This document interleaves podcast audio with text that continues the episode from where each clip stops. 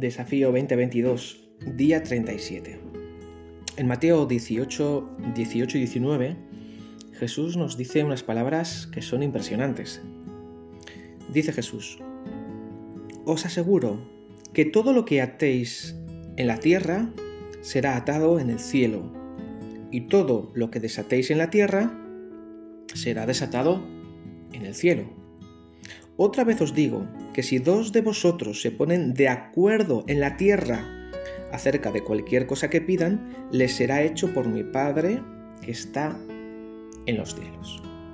Bueno, en primer lugar, el verbo traducido aquí como atar es, es, importante que sepamos que tiene una connotación de tipo legal, es decir, significa como hacer un contrato con respecto a algo. Es decir, eso es exactamente lo que pasa cuando oramos en la voluntad de Dios.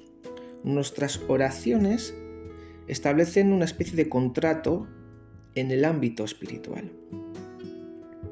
Es decir, cuando nosotros nos ponemos de acuerdo, cuando hay dos o tres de nosotros, como dice el, el, verso siguiente, el 19, que nos ponemos de acuerdo en orar según la voluntad de Dios, eso hace que nuestra oración quede legalizada.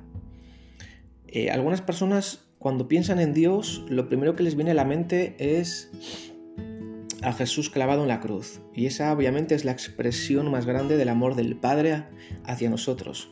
Pero debemos de recordar que Jesús ya no está en la cruz. Esa fue la manera en la cual nos amó, nos perdonó, nos salvó y, y gloria a Dios porque Jesús pasó por la cruz.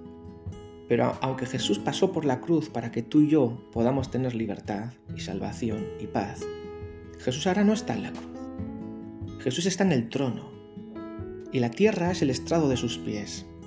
Y nosotros como hijos de Dios tenemos la misma autoridad que Jesús tiene sobre la tierra. Como hijos somos herederos y por tanto tú y yo cuando nos ponemos de acuerdo eso tiene mucho poder y podemos atar y desatar si oramos en la buena voluntad de Dios y su Espíritu nos guía y podemos quedar literalmente eh, legalizar las oraciones en el ámbito espiritual para que el Espíritu Santo las pueda ejecutar aquí en la tierra. Así que no subestimemos el poder del común acuerdo cuando nos ponemos de acuerdo dos o tres de nosotros en oración. Tiene mucho poder. Qué bueno es que aparte de orar, en intimidad con tu Padre, puedas también orar.